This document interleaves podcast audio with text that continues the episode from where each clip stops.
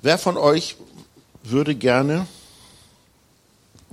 diesen Satz aus Psalm 1 erleben und alles, was er tut, gerät ihm wohl? Wer, hätte das gerne? Mal ehrlich jetzt mal. Alles, was du tust, gerät dir wohl. Klingt gut, ne? Und da habe ich herausgefunden, dass in der Bibel es ein paar Hinweise gibt, ernstzunehmende Hinweise, weil die Bibel ist schon so ein Buch des Lebens. Da muss man also schon mal nachgucken, wenn man gut leben will. Da gibt es so ein paar Hinweise, was sind die Voraussetzungen dafür, dass wir ein gutes oder gelingendes Leben haben. Dass Dinge uns geraten, wohlgeraten. Und da habe ich festgestellt, da heißt es zum Beispiel in Sprüche 2, Vers 7, Gott hält für den Aufrichtigen Gelingen bereit. Also aufrichtig sein scheint ein ganz wichtiger Faktor.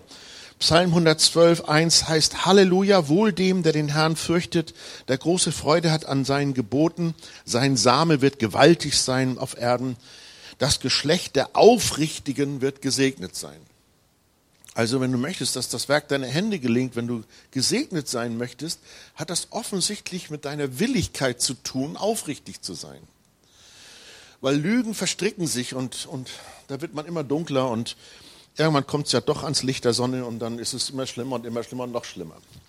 Oder Psalm 28, Vers 20, einen ehrlichen Mann, ein ehrlicher Mann ist reich an Segnungen. Jetzt ist das ja so, wenn man ehrlich ist und auch die Wahrheit sagt, dann kann man manchmal schon auch Leute schocken. Weil die Wahrheit ist wie so ein Skalpell. Die ist, wenn man sie richtig gebraucht, ne, also wenn so ein Chirurgenskalpell richtig gebraucht, ist das eine feine Sache. Aber wenn man ein kleines Baby damit spielen lässt, kann das auch äh, schlechte Folgen haben. Und deshalb rät uns die Bibel in dem Epheserbrief, den mein Freund Burkhardt euch ja lange gelehrt hat jetzt schon, dass wir die Wahrheit nicht einfach so raushauen sollen, sondern die Wahrheit sollen wir reden in Liebe, steht im Epheser 4. Die Wahrheit reden in Liebe. Und dann sehe ich, okay, Wahrheit ist nötig für ein gelingendes Leben, aber die Bibel sagt, da gibt es eine Balance dazu, damit Wahrheit das tut, wozu sie da ist. Und diese Balance ist Liebe. Oder wie es mal von dem Herrn Jesus am Anfang des Johannesevangeliums heißt, dass ähm, das Gesetz gekommen ist durch Mose und so fort. Und dann heißt es aber, die Gnade und die Wahrheit ist von Jesus Christus gekommen. Und da sehe ich es wie so, wie so eine Balance. Jesus war sehr ausbalanciert. Er hat zwar die Wahrheit sehr deutlich gesagt, aber nie mit dem Hintergrund, ich sag dir mal, wo es lang geht hier, sondern immer aus Liebe. Und das ist ein fundamentaler Unterschied und dieser fundamentale Unterschied, die Wahrheit zu reden in Liebe, setzt scheinbar Gnade frei. Gnade und Wahrheit ist durch Jesus Christus geworden. So, das heißt, ich kriege eine leichte Ahnung davon, wenn ich wirklich ein gelingendes Leben haben möchte und ich möchte auch wahrhaftig sein, ich möchte ehrlich sein, dann ist es wichtig, dass ich mir die Hilfe von Jesus angedeihen lasse, dass er mir Gnade gibt. Und ich habe das extra am Anfang so aufgeblättert, weil ich eben euch ein bisschen schmackhaft machen wollte auf das Thema, dass ich nicht sage, oh, äh, sondern da ist wirklich so viel dahinter, das betrifft euer gesamtes Leben. Alles, was daraus kommt, sogar bis in die Generationen hinein. Und die Bibel ist dafür da, dass wir erkennen, was Jesus Christus uns alles gebracht hat, damit unser Leben gelingt. Übrigens, falls ich mal was Gutes sage, könnt ihr ruhig mal Halleluja sagen. Oder, oder Amen oder irgendwas. Dann weiß ich, ihr seid noch da. Ähm, und ihr nehmt das aufmerksam auf, was ich sage. Das heißt, durch Jesus kann ich in Gnade und in Wahrheit wachsen. Und je mehr Wahrheit ich habe, die Wahrheit macht mich, ach, habt ihr schon mal Bibel gelesen? Das ist gut. Die Wahrheit macht mich frei. Wer von euch ist gerne frei? Ja, ja, ja. Aber das ist doch eine Sache, ne? Wenn dir dann einer so plötzlich sagt, du, da hängt da bei dir was schief, dann, ähm, und deshalb ist es gut, wenn man das in Wahrheit und in Gnade rüberbringt, weil dann schafft man Raum, dass die Wahrheit einen nicht kaputt macht oder rück, zurückschrecken lässt, sondern dass man sagt, ah, hier ist der Ausweg. Hier geht's Richtung Freiheit. Und ich freue mich, dass heute Morgen ein paar da sind, die gerne frei sind. Halleluja. Jetzt ist es ja so, gerade wenn man jetzt dann ein bisschen Angst bekommt, was da alles offenbar wird, wenn die Wahrheit dann kommt, ja. Es ist ja ganz großartig, dass wir den Herrn Jesus haben, der tatsächlich für alle unsere Schuld gestorben ist. Wer, wer sagt dafür mal Halleluja? Ach, ich finde das so genial. Die Bibel ist da so praktisch. Also wenn wir wirklich mal Mist bauen, dann können wir zu Jesus kommen, können unsere Sünden bekennen. Dann ist er treu und gerecht, dass er uns vergibt und uns reinigt von aller Ungerechtigkeit. Also das ist schon der Hammer. Es ist natürlich so, wenn Jesus uns tatsächlich nicht die Strafe gibt, die wir eigentlich verdient hätten. Er hat ja sein Leben als Lösegeld für uns gegeben. Das heißt, durch seine Barmherzigkeit bekommen wir nicht die Strafe, die wir verdient hätten. Aber was ist denn Gnade? Durch seine Barmherzigkeit bekommen wir nicht die Strafe, die wir verdient hätten. Aber durch seine Gnade bekommen wir Dinge dazu, die wir nicht verdient hätten.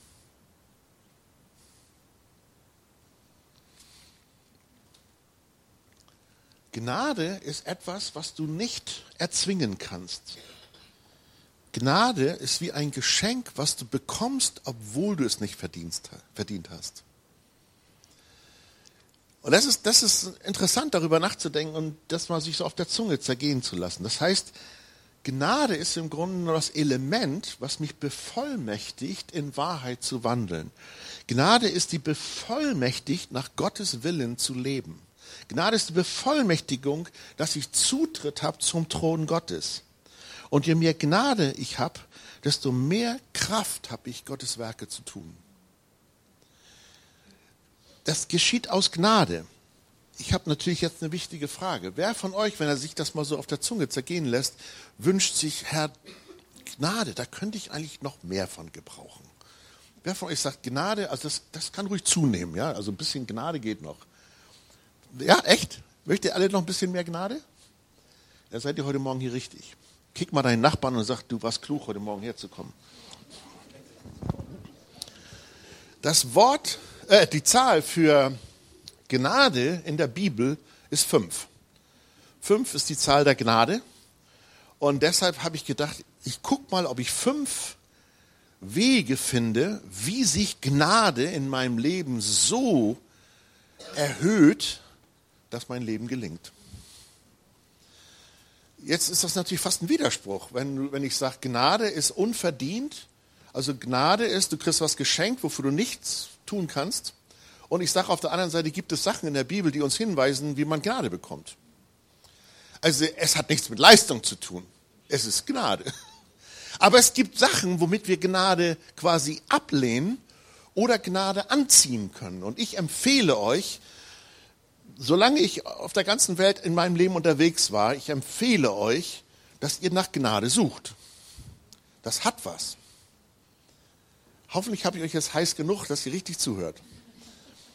Also Gnade und Wahrheit, das ist etwas, was Jesus ausmacht. Und ich nehme jetzt mal diesen Aspekt Wahrheit, habe ich auch schon gesagt, ist ganz wichtig für Freiheit und so. Lass ich mal ein bisschen mehr raus. Ich gehe mal auf diese Gnade. Seid ihr mit mir? Da gibt es so ein paar Verse. Zum Beispiel erstens im 1. Petrus 5, Vers 5. Dort steht geschrieben, ebenso ihr Jüngeren, Ordnet euch den Ältesten oder den Älteren unter. Ihr alle sollt euch gegenseitig unterordnen und mit Demut bekleiden.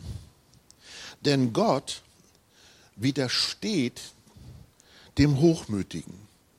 Dem Demütigen aber gibt er Gnade. So demütigt euch nun unter die gewaltige Hand Gottes, damit er euch erhöhe zu seiner Zeit. Geschwister, Demut scheint etwas zu sein, was Gnade anzieht. Also allein für den Satz könnten wir noch eine Kollekte sammeln. Also der war so gut. Ähm, das ist, wenn ihr das euch mal reinzieht, ist so der Hammer. Geschwister, bitte ich sage das mal ganz besonders jetzt für die religiös verletzten Leute. Hier steht nicht geschrieben, dass wir demütigen sollen. Das gibt es. Es gibt es in der Kirchengeschichte, dass Leute gezwungen wurden, sich zu demütigen. Und irgendwas in mir, ich bin ein freiliebender Mensch, weißt du, ich bin Segler und ich mag das gerne. Ne? Ich kann so Enge und Gefangenschaft nicht gut, das gefällt mir nicht. Und ich, ich habe ich hab äh, Filme gesehen, Bücher gelesen und in der Geschichte beobachtet, da gab es Situationen, da wurden Menschen gedemütigt. Und ich glaube, das ist nicht das, was die Schriftstelle hier meint, sondern sich zu demütigen ist eine absolut freiwillige Herzensentscheidung, sonst ist es nicht die Demut, von der die Schrift redet. Es ist so ekelhaft, wenn Leute gedemütigt werden. Das ist wie käufliche Liebe für mich. Das ist keine Liebe. Allein der Begriff ist ein Widerspruch. Käufliche Liebe gibt es nicht. Es ist pervers. Liebe ist absolut vertrauensvoll und freiwillig. Und genauso ist es mit der, mit der Demut. Wenn ich nicht von Herzen demütig bin, weil ich mich dafür entscheide, sondern weil ich demütig bin, weil irgendjemand mich fertig gemacht hat, dann ist das nicht die Demut, von der hier die Rede ist. Aber wenn ich mich entscheide in meinem Herzen, ich möchte demütig sein, dann zieht das Gnade an. Und wenn ich Gnade auf meinem Leben habe, werden mir Dinge gelingen. Seht ihr die Zusammenhänge? Und ich glaube, es ist ganz wichtig, dass wir diese Zusammenhänge immer wieder auch uns vor Augen führen. Leute, die stolz sind, denen widersteht Gott. Das sind Menschen, die haben eine blockierte Gnade. Die kommen sich ganz wichtig vor. Sie denken, sie können klarkommen ohne Gott. Sie sind stolze Menschen. Sie sind Menschen, die sagen, ich brauche Gott nicht, ich brauche meinen Nächsten nicht. Und sie merken gar nicht, wie sie sich abschneiden von dieser wundervollen Beziehung zu Gott, weil Gott ihnen widersteht. Geschwister, ich, ich habe irgendwie eine Ahnung, dass Gott ein bisschen mächtiger ist wie Menschen, ja? Und ich glaube, dass es nicht so klug ist, ihn gegen sich zu haben, oder? Seid ihr da mit mir? So, also, wenn Gott dir widersteht, ist, glaube ich, nicht so die Lebensqualität. Ich empfehle euch das nicht. Ich empfehle euch, Gott auf eurer Seite zu haben oder andersrum, ihr steht auf Gottes Seite. Und deshalb ist es total wichtig, dass wir diese Einstellung gewinnen, die in der Schrift steht, dass wir sagen, okay, wir demütigen uns unter seine mächtige Hand. Da gibt es ein paar verrückte Bibelstellen. Wir können uns zum Beispiel unter seine mächtige Hand demütigen, indem wir alle unsere Sorgen auf ihn werfen. Uh, wir sorgen uns doch so gerne.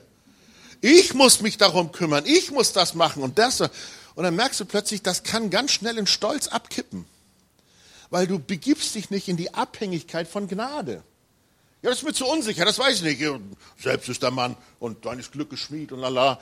Gerade die Deutschen haben ja irgendwie einen Fimmel. Und ähm, ja, das kannst du schon alles machen, ja.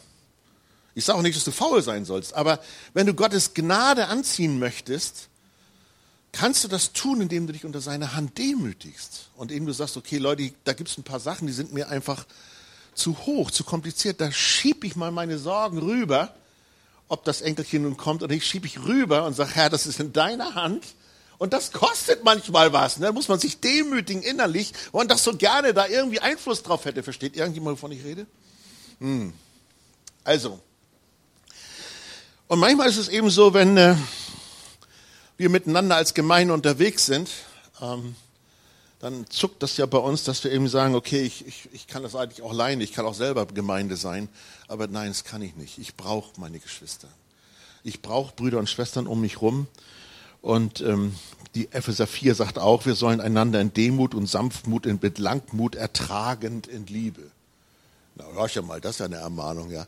Ist irgendjemand hier so schlimm drauf, dass du ihn ertragen musst? Nein. Hier sind doch alles nur nette Leute, oder? Die sind nur anders. Aber eins weiß ich, wenn in einer Gemeinde Gnade ist, fällt das absolut viel leichter, dass man die in Liebe ertragen. Übrigens, wenn, man, wenn ich sagte, Stolz provoziert, dass Gott wieder dich steht, ich meine damit nicht, dass du denkst, dass du großartig bist. Ich muss da mal so ein paar Zähne ziehen. Manche Leute denken, es sei Stolz, dass sie von sich denken, ich bin großartig. Das ist kein Stolz, das ist die Wahrheit. Jeder einzelne von euch ist wunderbar, ist großartig, einzigartig. Gottes Idee, Gottes Geschöpf. Stolz ist, wenn du denkst, du bist großartiger als alle anderen.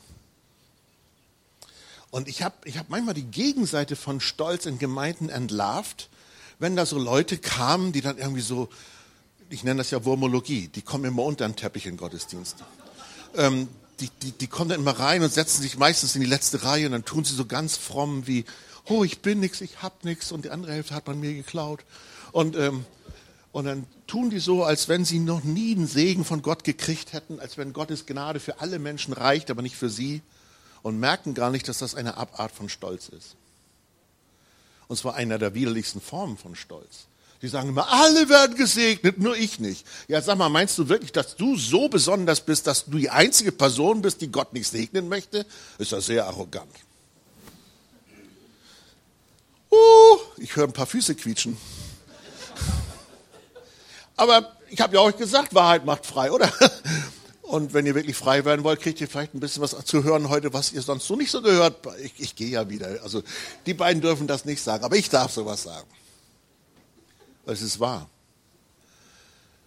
Manche Leute denken, das ist stolz, wenn sie sagen, ich bringe meine Gaben ein. Und äh, dann denken die anderen, ich will mich wichtig tun. Deshalb bringe ich meine Gabe nicht ein, damit die nicht denken, ich bin stolz oder, oder weißt du was? Das, genau das Gegenteil ist richtig. Wenn du deine Gaben einbringst, das ist Demut. Weil du das, was du bist, nicht verleugnest. Demut ist eigentlich bekannt sein für das, was du wirklich bist. Nicht mehr und nicht weniger.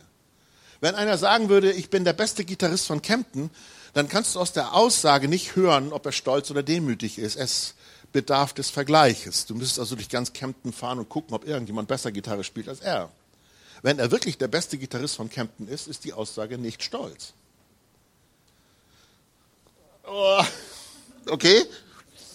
Falls der spielt wie ein Eierschneider, dann kann sein, dass er ein bisschen stolz ist, weil das Plim-Plim, was da rauskommt, das ist wirklich herzzerreißend und ohrenzerstörend und so fort. Dann ist das stolz, wenn er das sagt. So, also, da gibt es also bestimmte Sachen, die man einfach wissen muss und die man eben ähm, abwägen muss. Denn grundsätzlich sagt die Schrift, Mensch, was hast du denn, was du nicht empfangen hast? So, das heißt, wir alle haben was empfangen. Das ist vorlaufende Gnade. Es gibt sogar Nicht-Christen, die klug sind, die schön sind, die kreativ sind. Kann man sich sowas vorstellen? Ja, Jesus, warum machst du das? Der lässt das regnen auf Rechte äh, und Ungerechte. Aber macht er das denn? Einfach weil er gnädig ist. Gott ist gnädig. Und er schenkt dir Sachen und er schenkt Menschen Sachen, die sie nicht verdient haben. Warum macht er das denn? Er macht das in der Hoffnung, dass die Güte, die er ausstrahlt, Menschen dazu bringt, umzudenken, zu sagen, Mensch, mir geht's so saugut, da muss es einen Gott geben. Den muss ich kennenlernen. Boah, wo kommt der ganze Segen her? Dass ich so hübsch bin. Halleluja. Glory. Was, was, was ist das? Was sind das für Zeichen, woran du merken kannst, dass du ein demütiges Herz hast? Oder was, woran kannst du arbeiten, damit du ein demütiges Herz bekommst, weil Demut Gnade anzieht? Wirklich ein paar Sachen. Du kannst zum Beispiel darauf achten, ob du Gottesfurcht hast. Weil Gottesfurcht ist das böse Hassen. Wenn du belehrbar bist, ist es ein gutes Zeichen dafür, dass du demütig bist oder auf dem Weg der Demut bist. Das heißt also, selbst ein Kind könnte vorbeikommen und wenn dieses Kind von Gott gebraucht wird, dir die Wahrheit zu sagen, sagst du nicht, was hast du mir denn zu sagen, sondern du hörst hin. Du hast einen belehrbaren Geist. Das geht mit Demut einher. Und ich denke auch, was eine ganz wichtige Sache ist, was man überhaupt nicht unterschätzen soll, ist Dankbarkeit. Geschwister, wenn Leute in einem Streifen nörgeln, dann steckt da Stolz hinter. Wenn du anfängst, Dankbarkeit zu üben, macht dich das demütiger. Und du sag mir doch bitte nicht, dass es keinen Grund gibt, dankbar zu sein. Hast du heute auf einer Matratze geknackt oder auf einem Steinpflaster? Hast du heute genug zu essen gehabt? Leben wir in einem relativ friedfertigen Land? Hast du Freunde? Darfst du in die Gemeinde kommen? Hast du eine Bibel? Und weißt du, wenn du so mal drüber nachdenkst, ja, wer von euch würde denn jetzt gerne in Nordsyrien wohnen? Wenn man einfach nur darüber nachdenkt, dann wirst du plötzlich, wow, Gott, warum? Ich bin hier ein beschenkter Mensch. Und in dieser Dankbarkeit liegt Demut, dass du plötzlich begreifst, ich habe tatsächlich Gunst bei Gott. Mir geht es saugut. Auf jeden Fall, wenn ich mich mit der anderen Dreiviertel der Welt vergleiche.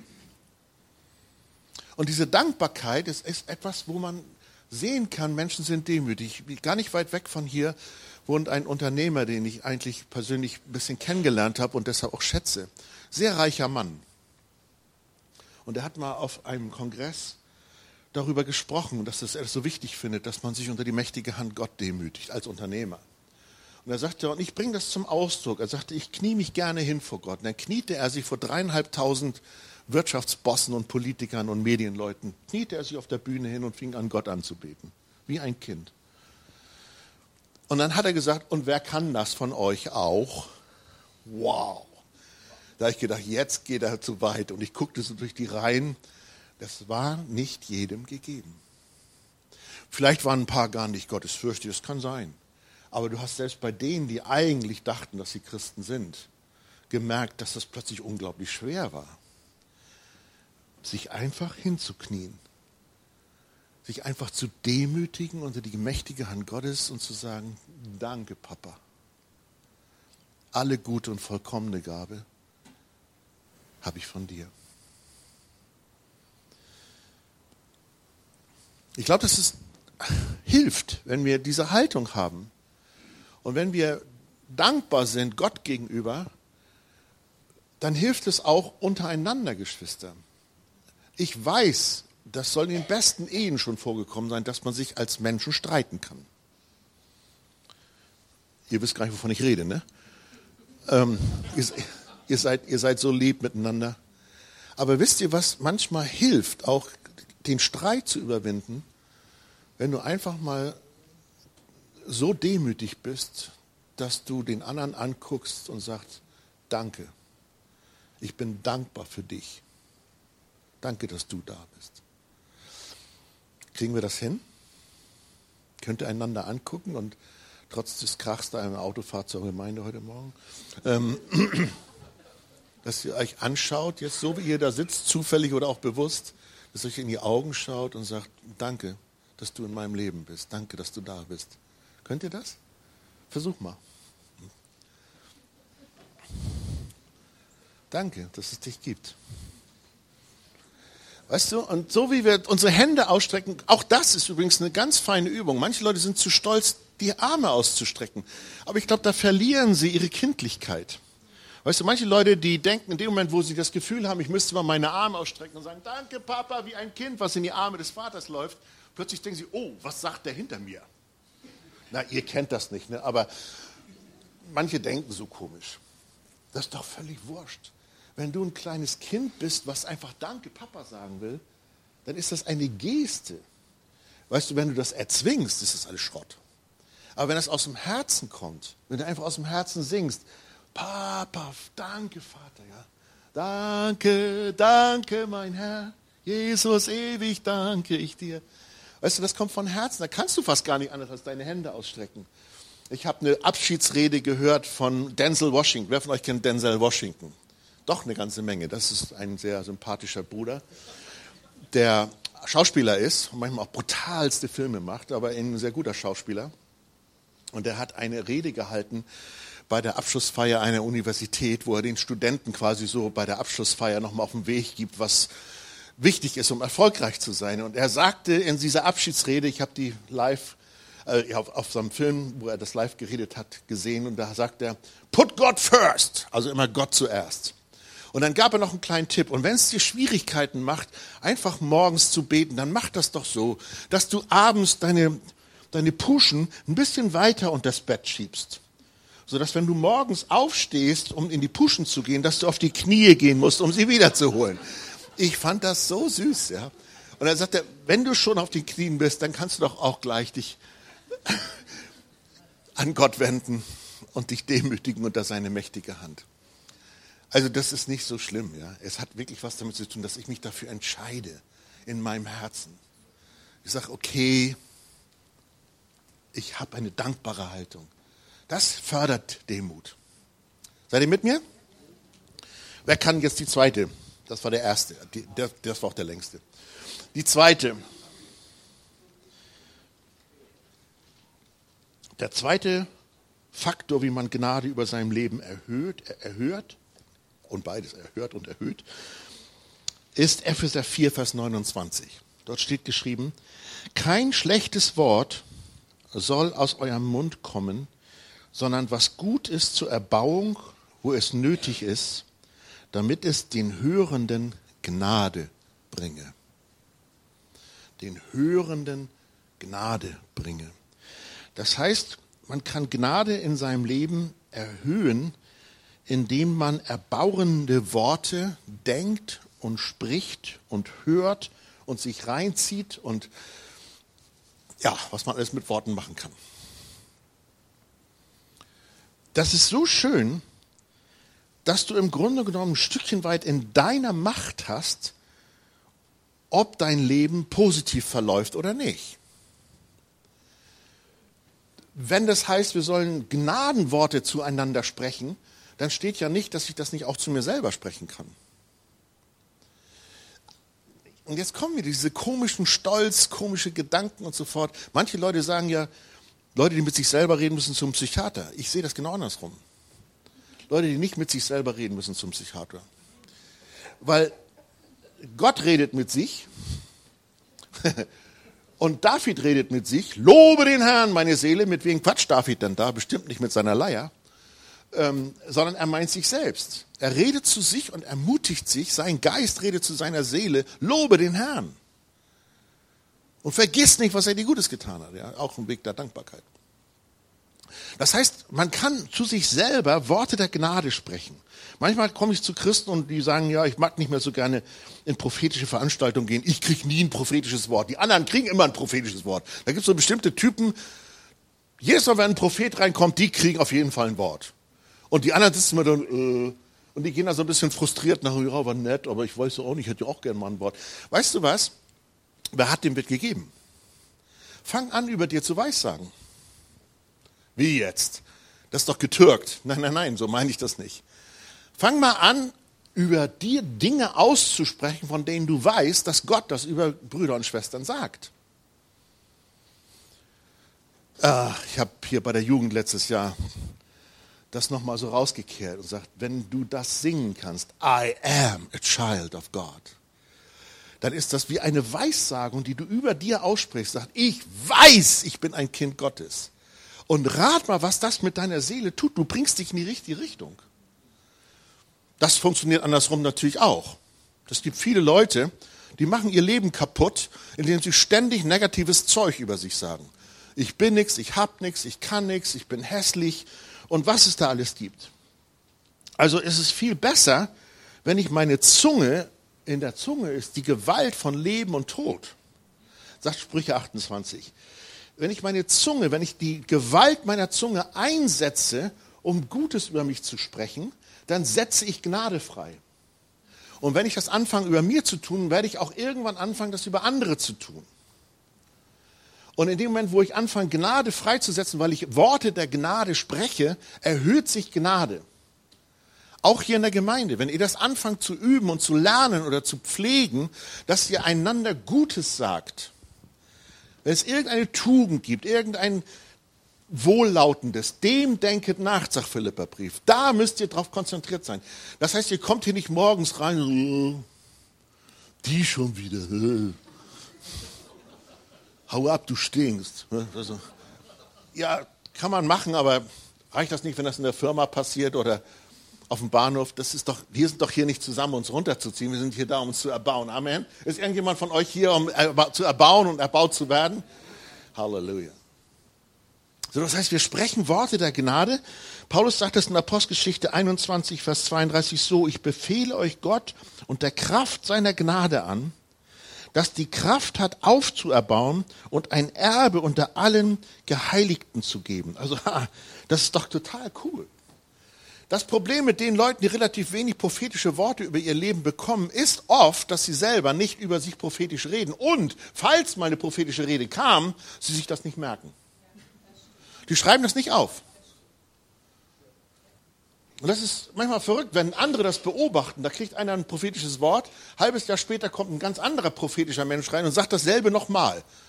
Und die Person, oh, das ist ja cool. Und dann fragst du als Beobachter und sagst, weißt nicht, vor einem halben Jahr hast du das Wort schon mal gekriegt? Nö, weiß ich nicht mehr. dann denke ich mir, hey, der Mensch lebt nicht vom Brot allein. Der Mensch lebt von dem, was Gott ausspricht über dir. Amen. So, das heißt, wenn er was ausspricht über dir, dann musst du das aufschreiben. Das, das, du musst es pursuen, sagt man im Englischen. Du musst dem, dem nachfolgen und sagen, das will ich haben, da habe ich Sehnsucht nach. Das Wort soll sich erfüllen, Halleluja. Wer von euch hat ein prophetisches Wort bekommen, was sich noch nicht voll erfüllt hat? Was macht ihr damit? In Mülleimer der Geschichte? Nein, wenn Gott das gesprochen hat, kein Wort, was er spricht, wird verloren gehen. Du merkst, du hast das in deiner Gewalt, Gnade freizusetzen, indem du Worte Gottes sprichst, zu dir sprichst und auch zu anderen sprichst. Und dass du nicht Worte des Todes sprichst. Ich werde immer dümmer. Leise rieselt der Kalk. Ja, so. Das kann ich nicht. Meine Schmerzen werden nie weggehen. Schande über mich. Das sind negative Worte. Ganz schlimm, wenn Väter das zu ihren Söhnen sagen, das schaffst du nie aus dir wird doch nichts. Das ist tödlich. Das setzt keine Gnade frei. Das Dümmste, was ich kürzlich gehört habe, ist mir vorher noch nie so aufgefallen. Das gibt ja so Sprichworte. Jetzt war ich im Gespräch mit jemandem und wir sprachen über einen Menschen, der leider viel zu früh an Krebs gestorben ist. Und wir haben gekämpft und wollten, dass der geheilt wird. Aber wir brauchen da noch mehr Power, oder? gegen Krebs, kann, wer, wer, wünscht sich noch mehr Power gegen Krebs und so ein Zeug? Ach, ich finde das widerlich. Das, das kann gar nicht von Gott sein, dass es Tod bringt. Und Gott will, dass wir leben. Und während wir da so sprachen, ähm, versuchte mein Gesprächspartner das so ein bisschen abzudämpfen, dass ich eben enttäuscht war darüber, dass ich sage, ich, möchte weiter beten, bis ich mehr Vollmacht über Krebs bekomme. Und dann sagt er, na ja, an irgendetwas müssen wir ja sterben. Ich weiß, das ist ein deutsches Sprichwort. Und ich verstehe das in der Situation, aber dann habe ich mir diesen Satz mal auf der Zunge zergehen lassen. Leute, das ist doch nicht wahr, was wir da einfach so nachplappern. Wer von euch meint wirklich, dass der allmächtige Gott Krankheit braucht, um uns in die Ewigkeit zu holen? Aber wir reden ein Blödsinn. Ich habe von, ich habe eine andere Aussage. Ich sage, Herr, ich will gesund sterben. Amen? Hey, come on. Wer von euch möchte gerne gesund sterben?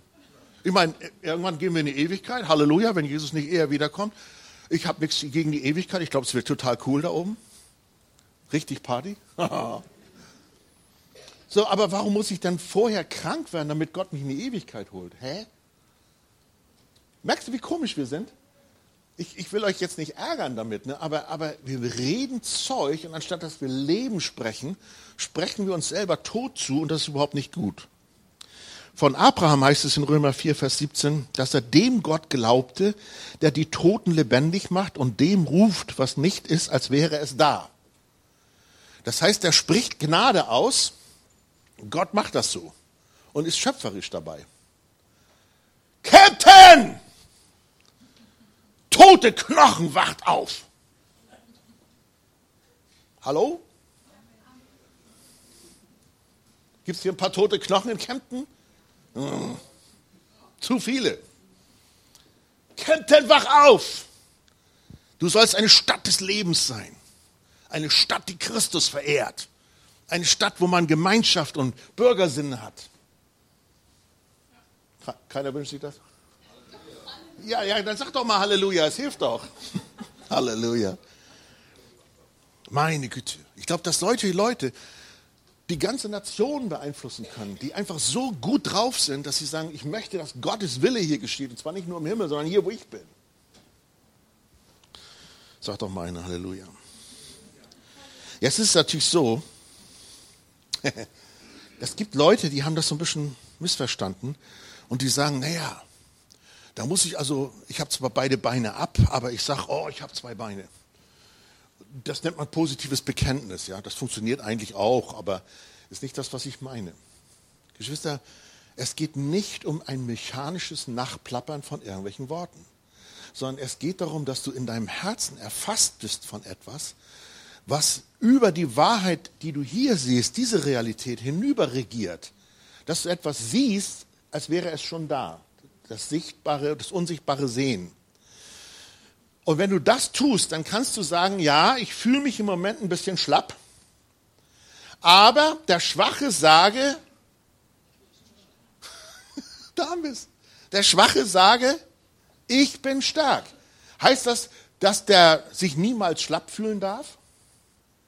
Und dann merkst du, das kippt bei einigen um. Die denken das mechanisch. Natürlich kann ich mich schlapp fühlen, aber ich bin stark. Hallo? Ich muss doch jetzt nicht so tun, wenn meine Augen, meine Haut ist hier nicht okay. Muss ich das nicht tun? Die Haut ist völlig okay. Ihr guckt mich an und sagt, ja, da stimmt doch was nicht mit deiner. Ich muss doch hier euch nicht die Taschen voll lügen. Das ist doch Quatsch. Aber wenn ich weiß in meinem Herzen, Jesus wird das heilen, dann ich sage, das wird in Ordnung kommen. Merkst du den Unterschied? Es geht nicht um mechanisches Nachplappern. Es geht darum, eine Beziehung zu Gott zu haben, wo du ihm glauben kannst, dass er das Unsichtbare in Existenz rufen kann. Und das ist, das ist befreiend. Das ist förderlich. Da gibt es einen sehr ja, ermahnenden Vers in Markus 4, Vers 24. Dort steht geschrieben, achtet auf das, was ihr hört. Mit demselben Maß, mit dem ihr zumesst, wird euch zugemessen werden und es wird euch, die ihr hört, noch hinzugefügt werden. Und wir wissen, in Jakobus steht geschrieben, der Zweifler empfängt gar nichts.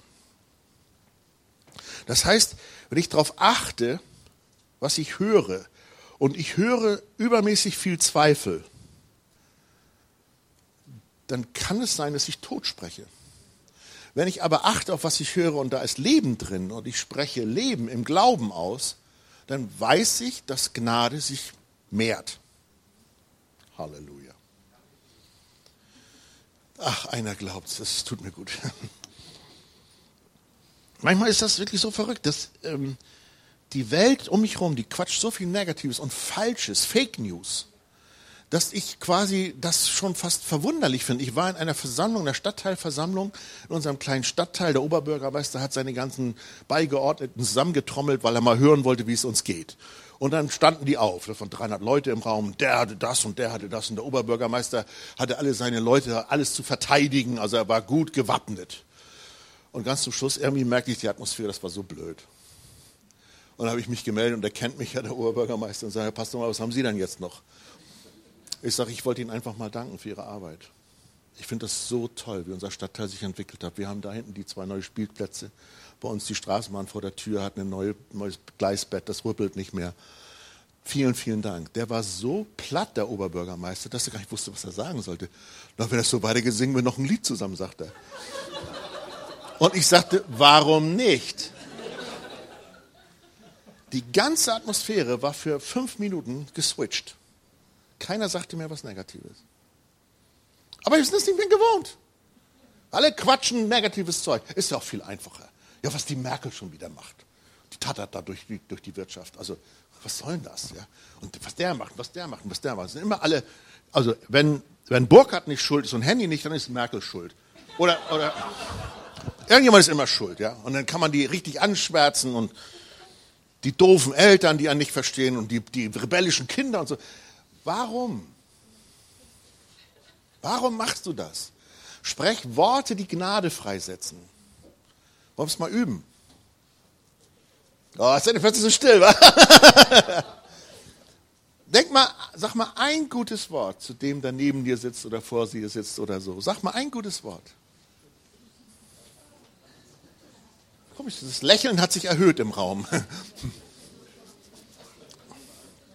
Worte der Gnade. Geschwister, und jetzt komme ich zum dritten Punkt.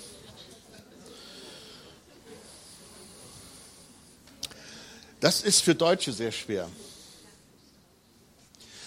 Geschwister, Gnade, das klingt verrückt. Gnade muss empfangen werden. Römer 5, Vers 17. Denn in Folge der Übertretung des einen der Tod zur Herrschaft kam durch den einen, wie viel mehr werden die, welche den Überfluss der Gnade und das Geschenk der Gerechtigkeit empfangen, empfangen, im Leben herrschen durch den einen Jesus Christus. Geschwister, es gibt Menschen, die können sich nicht lieben lassen. Das ist so komisch. Die, hat, die haben eine Abneigung, Gnade zu empfangen. So schräg wie das klingt. Meistens ist es aber umgedreht. Geschwister, es ist sehr merkwürdig, wie die Christen manchmal darauf pochen, dass sie das Gesetz einhalten. Und Jesus hat uns Gnade und Wahrheit gebracht. Ist euch mal aufgefallen, dass Jesus Menschen oft zuerst heilt und dann sagt er, geh hin und sündige nicht mehr? Nicht andersrum. Du hast ja noch zu sündigen und dann bist du heil. Nein, nein, nein, nein, nein, nein. Jesus macht das so, dass er Gnade vorstreckt sozusagen und schafft damit Raum, Heilung zu empfangen, die Energie aufzunehmen, die mich in die Lage versetzt, nicht mehr zu sündigen. Und das ist komisch, weil viele Leute verstehen nicht, dass Gnade wirklich ein Geschenk ist und völlig übernatürlich ist. Du kannst nicht etwas erzwingen oder irgendetwas tun, um Gnade zu empfangen. Du kannst, also du kannst sie nur annehmen, mehr ist es nicht. Wenn ihr Christen seid, dann habt ihr irgendwann mal euer Herz geöffnet, Gnade zu empfangen. Und da habt ihr nichts für getan. Jesus hat alles getan. Er, ihr habt nur Ja gesagt zu dem, was Jesus getan hat. Und dann merktet ihr plötzlich, ihr bekam Zeugnis in eurem Inneren, jetzt lebe ich in dieser Vergebung, ich lebe in dieser Gnade, mir ist tatsächlich ein neues Leben geschenkt. Weißt du, wovon ich rede? Wenn das bei euch am Anfang der Fall war, wie kommst du darauf, dass es im Laufe deines Lebens anders bei Gott funktioniert? Dass du, wenn du jetzt die Gnade, meinetwegen, möchtest du gerne in neuen Zungen sprechen oder du möchtest gerne Weissagen oder Kranke heilen oder irgendeine andere Gnade. Gnade, dass du finanziell klarkommst. Gnade, dass du Gunst hast bei den Menschen. Och, was ich da aufzählen könnte. Wie kommst du darauf, dass du das bekämest, indem du jetzt anfängst zu rödeln? Könnt ihr das Wort rödeln? Also indem du jetzt im Laufrad rumrennst, da muss doch irgendwie Gnade kommen. Nee, das ist ja keine Gnade. Hamsterrad, ja. Von, die Jünger haben geschrieben, Johannes hat geschrieben, von Jesus haben wir genommen Gnade um Gnade. Nicht Leistung um Leistung. Ich mache es mal richtig drastisch, sonst kann sein, dass ich jemand jetzt richtig auf die Füße trete. Aber wenn ihr das im Geist hört, dann ist es wie eine Befreiung. Man muss diese Gnade besonders dann empfangen, wenn man sich schlapp fühlt, wenn man nicht mehr weiter weiß. Und dann sollte man nicht sagen, ach bitte Herr, kann ich nicht erstmal noch ein bisschen was leisten, damit ich dann Gnade und Gerechtigkeit empfangen kann? Mann, habe ich mich ertappt gefühlt.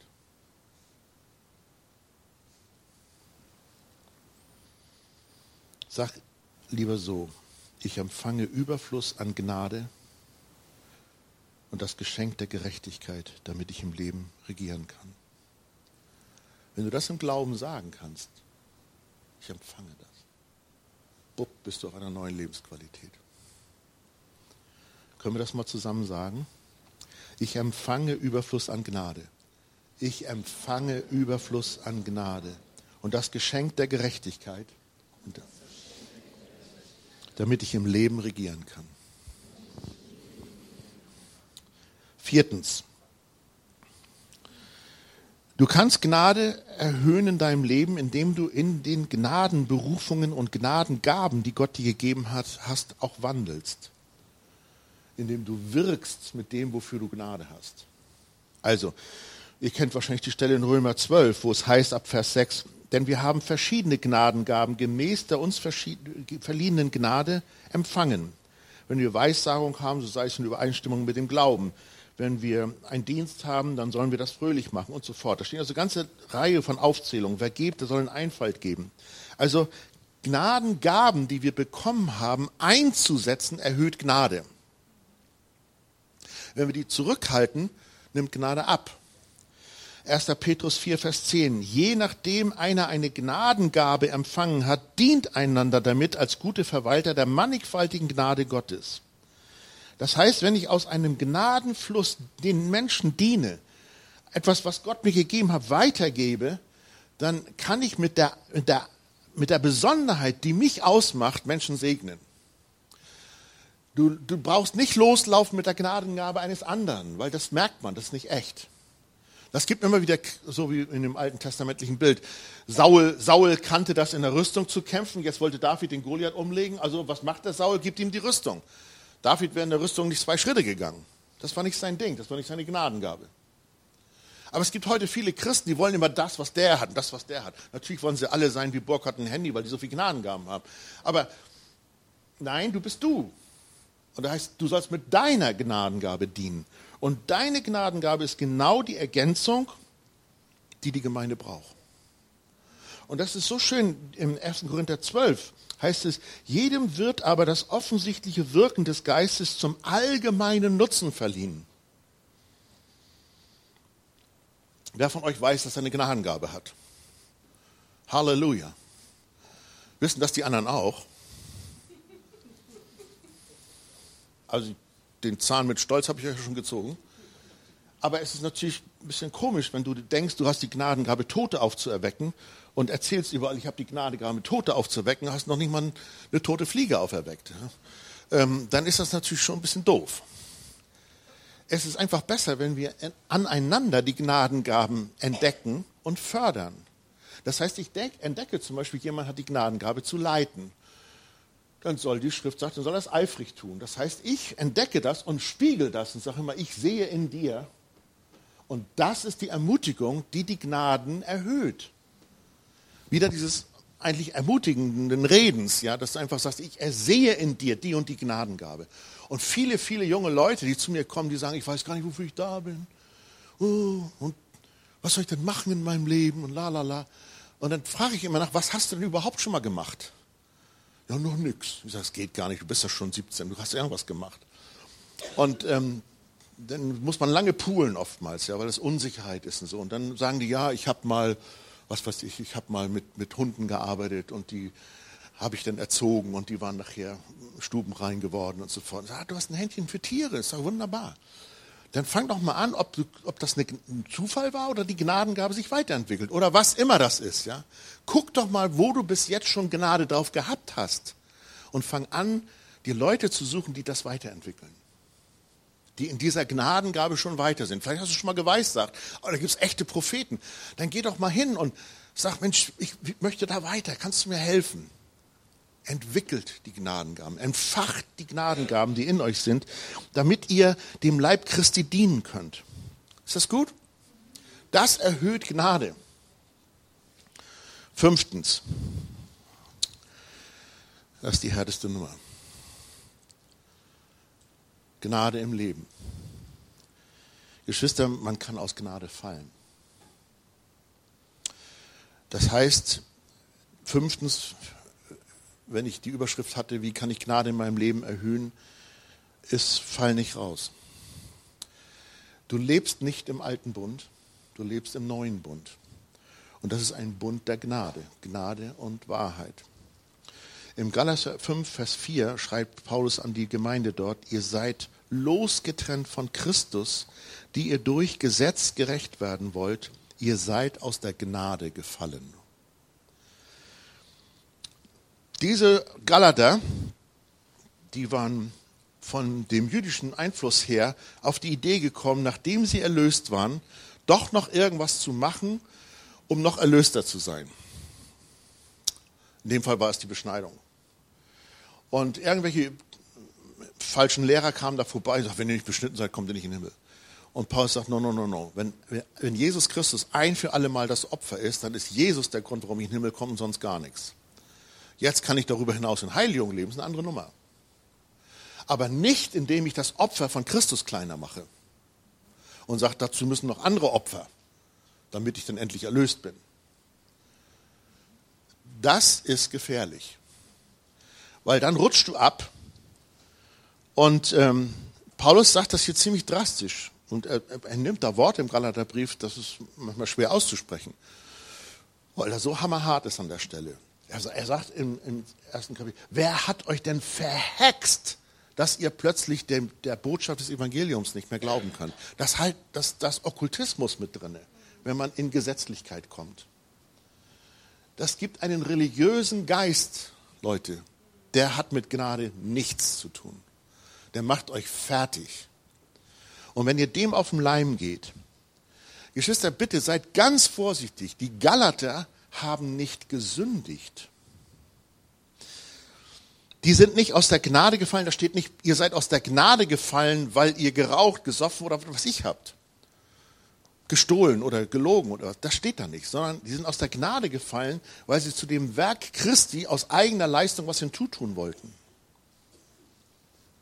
Aus der Gnade gefallen zu sein, hat also wenig mit Benehmen zu tun, das hat vielmehr mit Theologie zu tun oder mit, mit Glaubensgrundsätzen. Also wenn wir glauben, dass Gott schwerpunktmäßig an unserem Benehmen interessiert ist, anstatt dass wir aus unserem Herzen voll ihm vertrauen, dass das Werk, was er getan hat, ausreicht, dann wird es gefährlich. Also aus Gnade fallen hat vielleicht nicht mal was damit zu tun, ob ich in den Himmel komme oder nicht. Aber es hat was damit zu tun, ob ich hier auf der Erde in der Qualität lebe, die das Kreuz für mich erworben hat. Und damit auch für andere Menschen das Kreuz attraktiv macht. Weil wenn mein Christsein darin besteht, ich darf nicht zur Disco, Hä? Aber so nehmen uns die Leute da draußen wahr. Die Christen dürfen immer nichts. Ich sage, was für ein Blödsinn. Die Christen machen keinen Blödsinn. Das ist der herrliche Gesagt. Ich muss da nicht, ich muss nicht morden. Ich muss nicht lügen. Ich muss nicht Ehe brechen. Genial. Halleluja. also, das hat, hat doch nichts mit diesen Einschränkungen zu tun, sondern ich weiß einfach, was mir hilft und was nicht hilfreich ist. Und deshalb, wenn ich Zutritt haben möchte zu dem Gnadenfluss, der vom Kreuz, von dem, was Jesus getan hat, für mich kommt, dann brauche ich nicht irgendwie noch eine Performance oben drauflegen, damit ich irgendwie dann doch vielleicht mal irgendjemand durch meine eigene Leistung beeindrucken kann.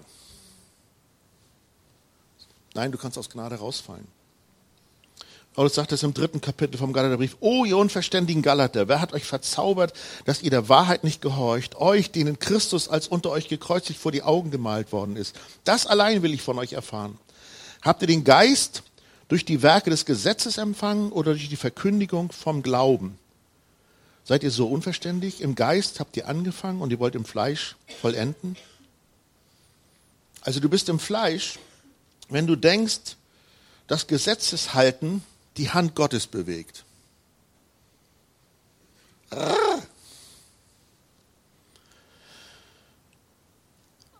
Also, wenn du merkst, dass du mehr dich konzentrierst auf dein Benehmen, wie du ankommst bei anderen, anstatt dass du dich darauf konzentrierst, was Gott dir gezeigt hat, auf deine Träume, auf deine Visionen, dann fängst du an abzugleiten und du fängst an, in eine Neigung der Gesetzlichkeit zu kommen, woraus hinterher immer Heuchelei entsteht. Immer. In gesetzlichen Gemeinden ist die Heuchelei am höchsten. In Gemeinden, wo Gnade gepredigt wird, passiert auch manchmal was, was nicht so gut ist. Aber das wird offengelegt und man lernt miteinander, wie man nicht in dumme Fallen reintappt in einer Gemeinde, wo es nicht möglich ist, dass man offen auch seine Fehler bekennen kann, ist Gesetzlichkeit. Aber in einer Gemeinde, wo man offen sagen kann, also ich war im Urlaub gewesen und da ist was passiert, das hätte ich lieber nicht machen sollen. Und ich weiß, ich habe nicht nur mich damit verunreinigt, sondern die ganze Jugendgruppe oder was auch immer das dann war. Und wenn man das sagen kann und dann steht die Gemeinde auf und sagt, okay, danke, dass du das gesagt hast, wir vergeben dir, mach das nicht wieder. Wie können wir dir helfen, dass das nicht wieder vorkommt? Wenn sowas in Gemeinden möglich ist, dann ist ganz viel Gnade am Wirken. Und ich glaube, das sind die Gemeinden, die dann auch sehr viel Freiheit im Geist haben. Also pass mal auf, nimm dir mal selber einen Check. Wie viel Prozent achtest du darauf, was du glaubst von Gottes Wort und von den Verheißungen, was du hörst, was du hoffst, Und wie viel Prozent achtest du darauf, was du tust, auf dein Benehmen oder auf dein Verhalten? Das ist eine feine Linie. Aber wenn du merkst in deinem Inneren, du konzentrierst dich mehr darauf, wie du dich benimmst oder wie man dein Verhalten sieht oder wie du was tust oder so, dann bist du auf einem falschen Weg. Weil es geht zuallererst darum, dass das Leben Gottes in dir Ausdruck gewinnt. Und wenn das Leben Gottes in dir Ausdruck gewinnt, wenn du hörst, wenn du hoffst, wenn du glaubst, wenn du Visionen hast, wenn du vorwärts gehst, ohne Vision wird das Volk wild. Du möchtest Christus ähnlicher werden, du möchtest ihm nachfolgen. Das ist deine Konzentration. Und kann dann mal was schiefgehen? Ja. Der Johannes ist ja so hammerhart, der Typ. Der sagt, äh, wer, wer in Christus ist, der kann nicht sündigen. Da stehst du so, Moment mal, Johannes, also das wäre echt der Hammer. Aber dann sagt er im, im, zweiten Kapitel, 1. Johannes 2, sagt er, und falls wir dann doch mal sündigen, also es kann ja doch mal vorkommen, dann haben wir einen Fürsprecher bei Gott, Jesus Christus. Falls wir denn mal sündigen. Also zu Deutsch, ich bin kein Sünder. Ah! Thorsten, ich meine, ihr braucht nur meine Frau mal anrufen und fragen, ob der, ob der Thorsten ab und zu mal daneben langt. Ja, also, die kann euch da was erzählen. Ne? Aber ich bin kein Sünder. Ich bin ein Heiliger. Warum? Weil er mich heilig gemacht hat. Ich bin ein Heiliger mit der Fähigkeit zu sündigen. Aber ich bin kein dreckiger Sünder. Sondern ich bin ein Heiliger. Und in dem Moment, wo mir das klar wird, ich spreche von seiner Kraft, ich spreche von seiner Vision über mir. Paulus schreibt an die Heiligen zu Ephesus. Waren die alle heilig? Gab es da keinen, der ein bisschen daneben war? Irgendein schräger Frucht? Ja, natürlich gab es da ein paar. Aber versuch das mal, nimm das mal auf in dich selber und sag mal, wenn du morgens ins Spiel guckst, hallo du Heiliger oder du Heilige, plötzlich bist du geadelt und weil du ein Selbstwertgefühl in Christus entwickelst und die Sünde kommt plötzlich vorbei und klopft an die Tür, sagst du, was ich mit dem Zeug nichts zu tun. Das passt nicht zu meinem königlichen Abstammung. Halleluja. Die Sünde läuft an mir runter wie das Wasser vom Erpel. ich brauche keine Sünde, weil ich bin royal. Amen. Ich gehöre zu Gott. Feiner Unterschied. Und trotzdem ist das eine ganz, ganz wichtige Sache. Bitte einfach Gott um mehr innere Offenbarung von seiner Gnade. Was er alles tun kann. Halleluja. Seid ihr noch mit mir? Ich mache trotzdem Schluss.